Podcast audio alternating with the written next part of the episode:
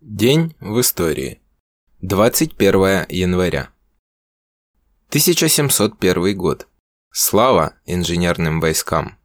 21 января – День инженерных войск Вооруженных сил России и Белоруссии, которые свою историю ведут со времени указа Петра I от 21 января 1701 года о создании в Москве школы Пушкарского приказа.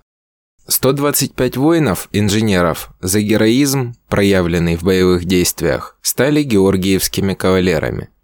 За подвиги во время Великой Отечественной войны и в послевоенное время более 100 тысяч военнослужащих инженерных войск награждены орденами и медалями. Около 700 удостоены звания Героя Советского Союза и Героя России. 294 стали полными кавалерами Ордена Славы. Значительный вклад внесли инженерные войска и в ликвидацию последствий аварии на Чернобыльской АЭС. 21 января 1897 года родился Радольфо Геольди, один из основателей и руководителей Компартии Аргентины, теоретик марксизма, участник Ноябрьского восстания 1935 года в Бразилии. 1924 год. Умер Владимир Ильич Ленин, Ульянов. 21 января окончил свой жизненный путь товарищ Ленин. Но его физическая смерть не является смертью его дела. Ленин живет в душе каждого члена партии. Каждый член партии есть частичка Ленина. Ленин живет в сердце каждого честного, сознательного рабочего. Ленин живет в сердце каждого крестьянина-бедняка. Ленин живет среди миллионов наемных рабов. В мире загнивающего империализма крепким кулаком выступает блок социалистических стран, который под властью рабочих и крестьян возрождается и смело смотрит в свое будущее. Боритесь как Ленин, и как Ленин вы победите. 1932 год. Договор между СССР и Финляндией о ненападении и мирном разрешении конфликтов. После распада Российской империи Финляндия обрела независимость, а к СССР независимая страна относилась враждебно. В результате между Советской Россией и Финляндией разразилась война. В октябре 1920 года Страны после четырехмесячных переговоров заключили мирный договор. Данным документом была определена новая советско-финская государственная граница и зафиксированы земельные уступки в пользу Финляндии. В 1920-х годах отношения между двумя странами оставались прохладными и напряженными. Правящие круги Финляндии относились к СССР враждебно, Некоторые даже лелеяли захватнические планы в отношении части советских территорий. В начале 1930-х годов СССР в условиях нарастающего напряжения в Европе предложил странам-соседям, в том числе и Финляндии, заключить договоры о ненападении. Финны, несмотря на имеющиеся претензии к Союзу, сели за стол переговоров с советскими дипломатами.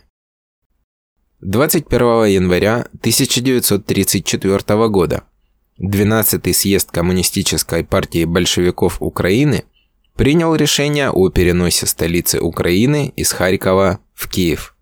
Торжественный переезд высших властных структур Украинской ССР и Харькова в Киев произошел 24 июня 1934 года – что ознаменовало фактический перенос столицы Украинской ССР из Харькова в Киев.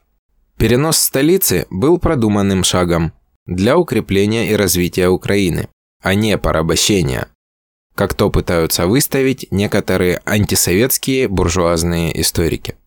Перенос столицы был необходим для развития региона правобережья, который был территорией сельскохозяйственного значения – Иными словами, превращение правобережья из села в город с высокоразвитой культурой. 21 января 1941 года запрещена английская коммунистическая газета Daily Worker. Morning Star – утренняя звезда. Ежедневный британский таблоид левой направленности. издавался с 1930 года под названием Daily Worker, представляя рупор Коммунистической партии Великобритании. Газета освещает и по сей день местные и зарубежные новости, акцентируя внимание на социальных проблемах и деятельности профсоюзов. Газета получила поддержку Коммунистической партии Советского Союза и широко распространялась в СССР. Она была единственной британской газетой, в советское время продававшаяся в сети киосков «Союз печати». После объявления состояния войны между Великобританией и Германией 3 сентября 1939 года редактор Daily Worker Джон Росс Кэмпбелл, пользуясь поддержкой генерального секретаря Коммунистической партии Великобритании Гайри Полита, предложил рассматривать начавшуюся войну как продолжение антифашистской борьбы. Так как это шло вразрез с изменившейся установкой Коминтерна об империалистической войне, руководство партии и газеты было сменено. Выпуск от 23 августа 1940 года, сообщавший об убийстве сталинским агентом Льва Троцкого, вышел со статьей под характерным заголовком «Убит контрреволюционный гангстер», написанной экс-редактором Кэмпбеллом. С 21 января 1941 года по 7 сентября 1942 года газета КПВ была запрещена британским правительством. Понадобилась широкомасштабная кампания и конференция с участием 2000 делегатов, чтобы запрет был снят. Редакции Daily Worker пришлось переехать так как предыдущее здание было уничтожено во время лондонского Блица 16 апреля 1941 года.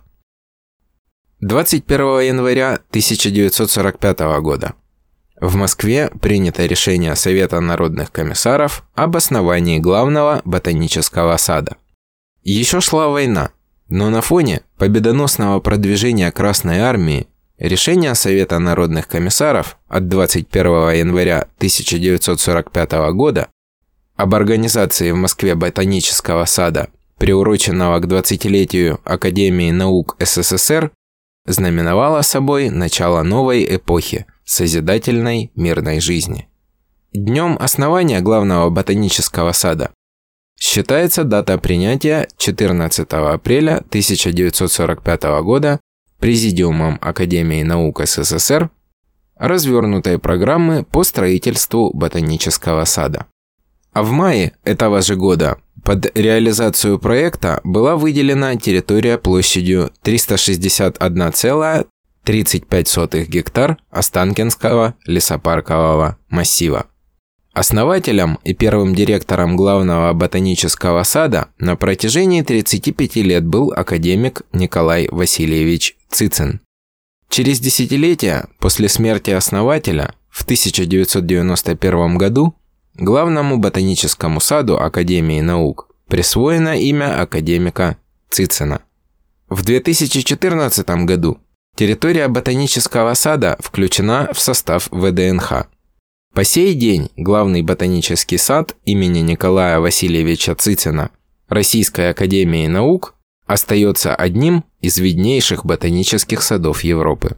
А его главной задачей по-прежнему остается сохранение генофонда растений и разработка теоретических основ и методов интродукции и акклиматизации растений в целях рационального использования мировых растительных ресурсов. Живые коллекции сада насчитывают более 8200 видов и 8100 форм и сортов растений, и на их основе с использованием современных приемов ландшафтной архитектуры созданы ботанические экспозиции растений, природной флоры России, бывшего СССР, дендрарий, экспозиция тропических и субтропических растений, цветочно-декоративных и культурных растений.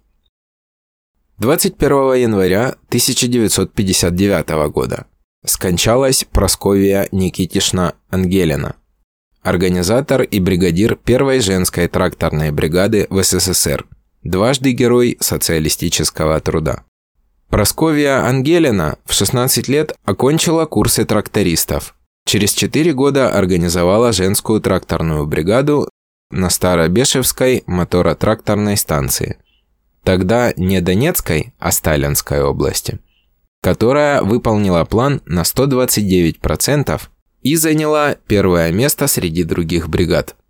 Выступая в Кремле на совещании передовиков сельского хозяйства с руководителями партии и правительства в 1935 году, Просковья дала обязательство Сталину организовать еще 10 женских тракторных бригад.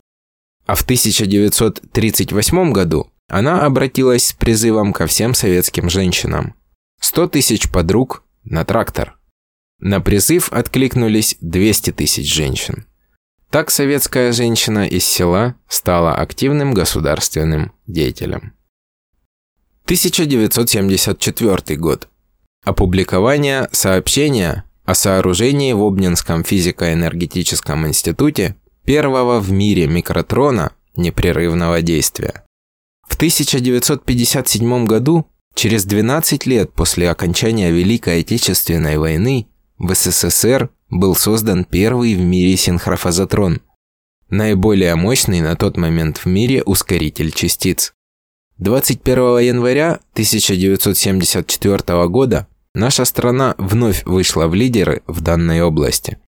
В Обнинском физико-энергетическом институте был пущен первый в мире микротрон непрерывного действия – циклический резонансный ускоритель электронов с постоянным во времени однородным магнитным полем, постоянной частотой ускоряющего напряжения и переменной кратностью частоты.